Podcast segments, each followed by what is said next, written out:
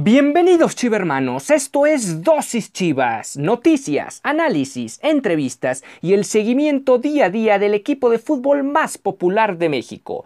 Yo soy Ricardo Romano Corona y diariamente inyectaré tu dosis Chivas. No olvides que puedes sintonizar nuevos episodios de lunes a viernes a través de Spotify, Anchor FM, Apple Podcast, Breaker, Google Podcast y Radio Public. Y sin más que agregar, comenzamos. 何?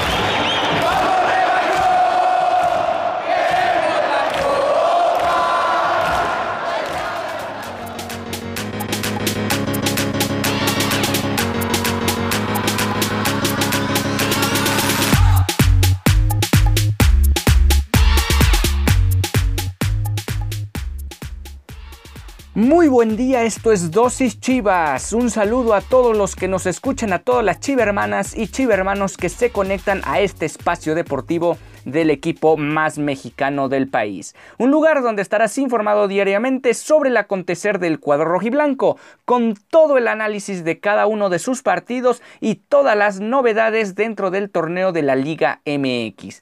No olvides que puedes sintonizar nuevos episodios a partir de lunes a viernes, perdón, a través de Spotify, Anchor FM, Apple Podcasts, Breaker, Google Podcasts y Radio Public.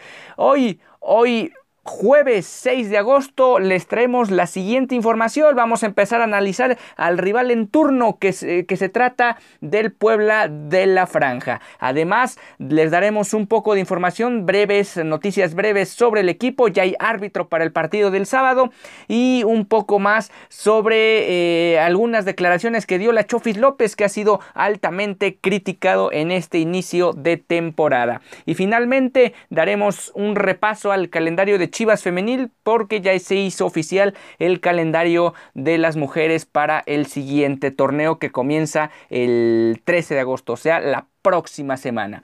Y bueno, empecemos con analizando al rival. ¿Qué ha, ¿Qué ha, acontecido con el Puebla? Bueno, es tercer lugar de momento de la tabla general con cuatro puntos, producto de un empate y una victoria.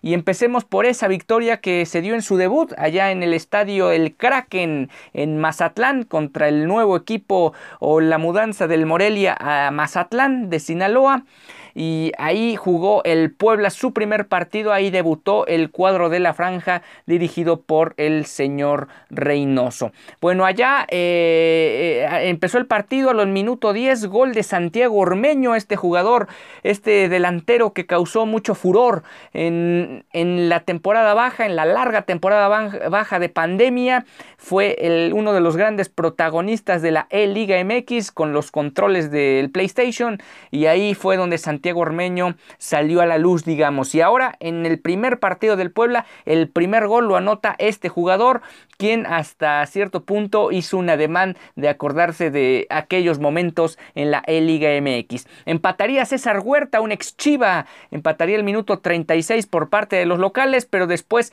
prácticamente el Mazatlán desaparecería del encuentro y vendría un gol ya en el segundo tiempo vía penal de Daniel Arreola al 55. El partido estaba hasta cierto punto punto muy trabado en el medio campo y sobre el final vinieron los últimos dos goles del partido cortesía de Osvaldo Martínez al minuto 89 en un puntapié que le pegó a la pelota y la puso pegada al primer poste del arquero en una aproximación del pueblo. Y finalmente, en otro, en otro contragolpe, a, Mauro, a Mauri Escoto al minuto 92 puso la pizarra definitiva y el Puebla en ese momento conseguía el liderato general hasta la jornada 1, en la jornada inaugural. Aquí destacar algo muy importante que tanto con Mazatlán como ahora lo veremos con Cruz Azul aconteció. Posesión de balón del Puebla en los 90 minutos minutos 34%. ¿Qué significa? Que le permiten, le ceden el balón al rival y el Puebla trata de salir a velocidad a contragolpe y así es como ha hecho daño a ambos rivales. Hay que recordar, ahora vamos con el partido del Cruz Azul, que eh, en ese duelo iban ganando a los albores del segundo tiempo con gol de Pablo González Díaz al minuto 2, al minuto 47 y el Puebla ya lo estaba ganando desde ese instante Y al final, sobre el final, viene el gol de Orbelín Pineda que salva de la derrota al Cruz Azul, pero realmente el Puebla se vio muy bien en este primer partido frente a la máquina como local.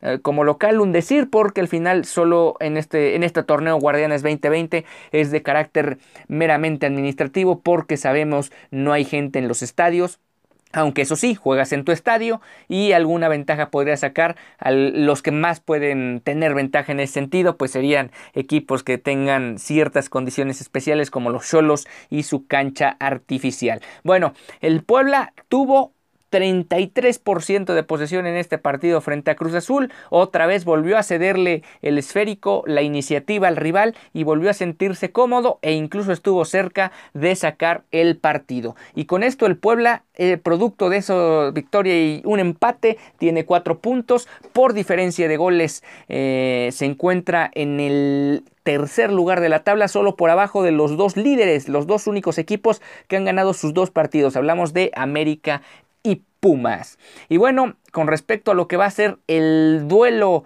el duelo esta, esta jornada 3, eh, mencionar cinco datos interesantes acerca de esta rivalidad. El pueblo ha vencido al Guadalajara en tres de los últimos cinco partidos.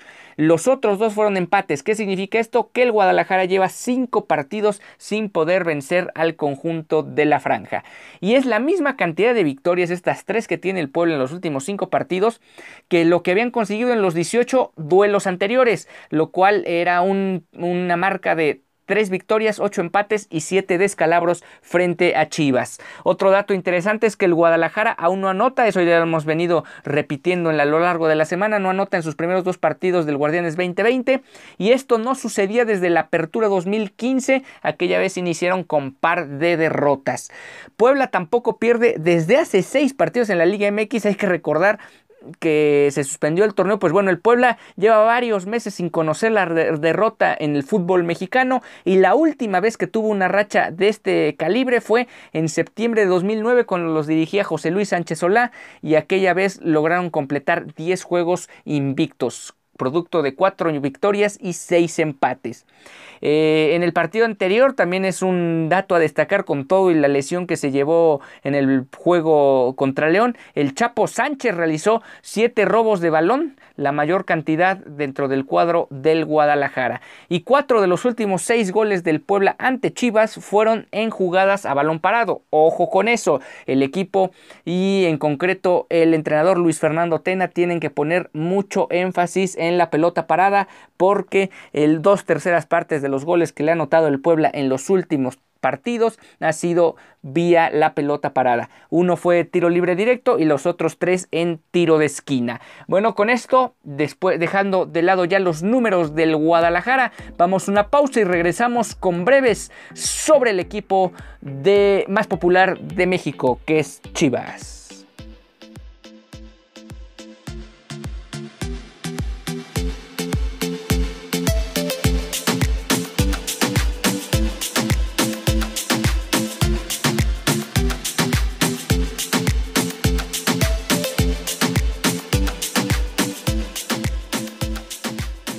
Ya estamos de vuelta aquí en Dosis Chivas y tenemos información, algunas breves. Les vamos a decir quién va a ser el árbitro central para el partido del sábado. Pero antes vamos con, con lo que declaró Javier López en un video en redes sociales. Eh, él sabe, de alguna manera, él reconoce la situación actual de la plantilla y eh, pese a tener buenos nombres en el plantel, él considera que puede ganarse un lugar y, un lugar y que además podrían tener mejores resultados de los que han de los que han obtenido. Algo muy importante de lo que dijo, eh, mencionó que le han salido muchísimas oportunidades aquí en México y en los Estados Unidos. Menciona, me salió una oferta muy buena económicamente donde ya podría tener un futuro asegurado, pero no lo vi así. Lo que vi que tengo un reto aquí y me gustaría callarle la boca a todos esos detractores que tiene y con todo respeto a toda esa gente que habla muy mal de mí. Al final de cuentas es gente que no ubico y no sé quiénes son. Pues eh, eso que menciona Javier López lo tiene que demostrar con hechos en la cancha porque al final eh, él puede decir lo que quiera con un micrófono frente a la cámara, pero donde tiene que hablar es en la cancha y ahí ha dejado mucho mucho que desear Javier Lachofis López.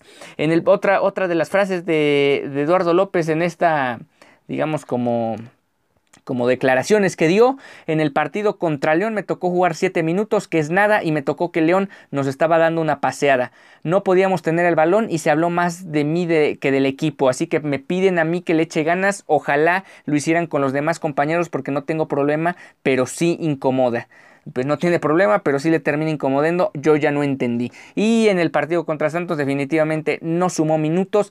Lo que yo sí creo es que este jugador eh, tiene la capacidad para mm, cambiarle el rumbo a los partidos y si en el partido contra León tiene 7 minutos y no puedes aprovecharlo, pues entonces no te estés quejando después. esa es la realidad y si no le gusta a Eduardo López las críticas que hay en, en su contra, es cierto, hay unas críticas que son que son excesivas con respecto a, su estado físico, a, de alguna manera también a la fisionomía física que tiene. No es un jugador eh, menudito, eh, delgado propiamente, sino es un jugador más, más robusto de, de, por sí. O sea, no, no estamos encontrando el hilo negro en esa situación. Pues bueno, Eduardo López tiene que encontrar las soluciones si es que quiere salir adelante con este equipo, porque seguramente Ricardo Peláez le puede dar las gracias próximamente. Bueno, otro dato muy interesante es lo que mencionó a Mauri Vergara, quien analizó ya el interés de jugadores mexicanos para el mercado de Europa. A Mauri Vergara analizó su plan de expansión global para la institución tapatía y reconoció que desde el viejo continente se interesan mucho por los jugadores mexicanos y aseguró que no solo la joya ahorita de su cantera que es JJ Macías es la única venta que se pudiera realizar en el corto plazo.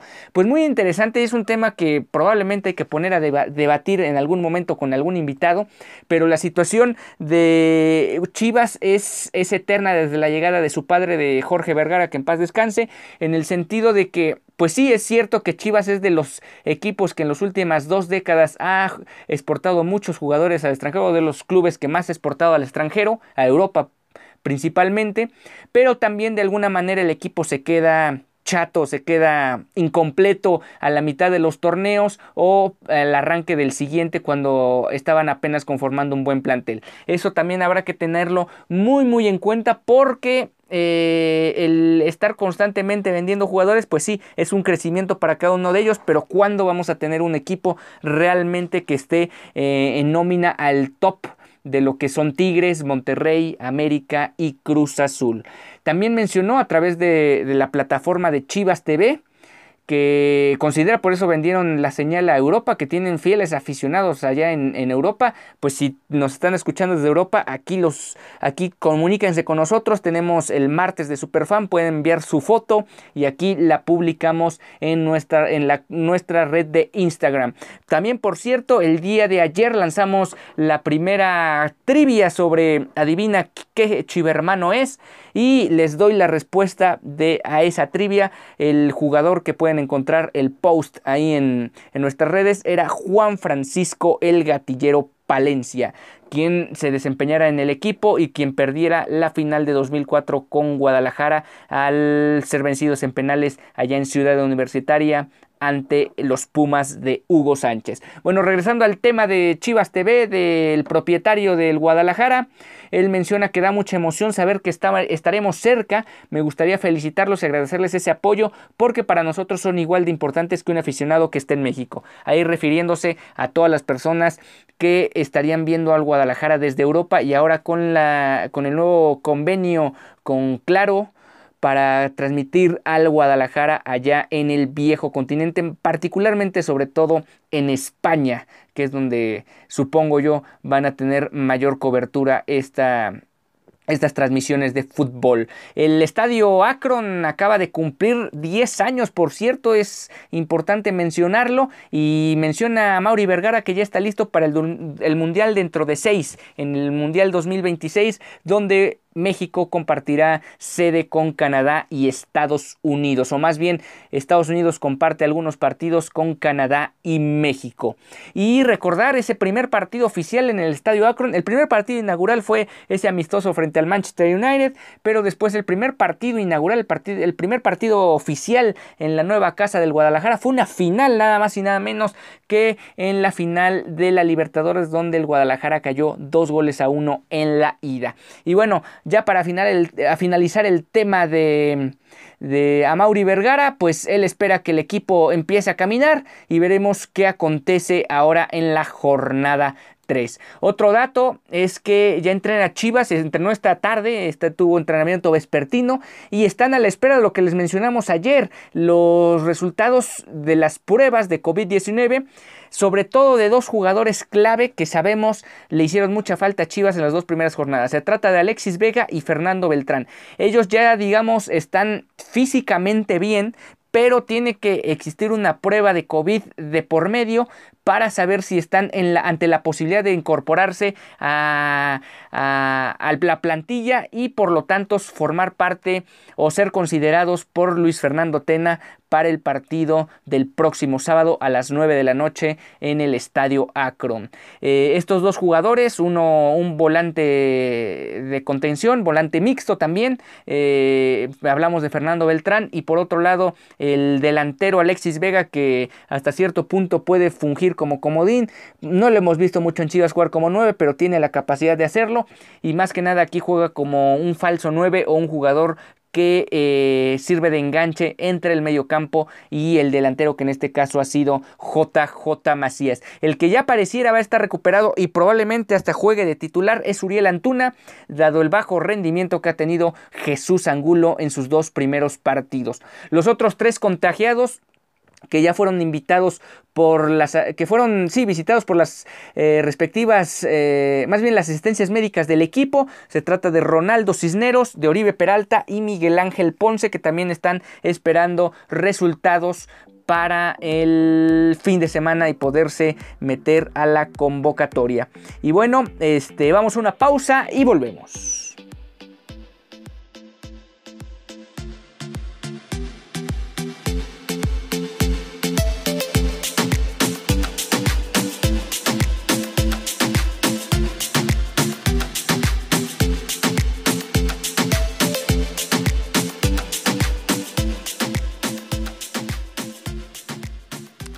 Ya estamos de vuelta en Dosis Chivas, el programa que te acerca al Guadalajara, al equipo más popular del país y el más grande de Jalisco. Bueno, estamos ahora, vamos rápidamente a pasar al tema de, y antes ya de ir con el calendario oficial de Chivas Femenil, Jorge Pérez Durán será el árbitro del partido entre Guadalajara y el Puebla de la jornada 3 del Guardianes 2020.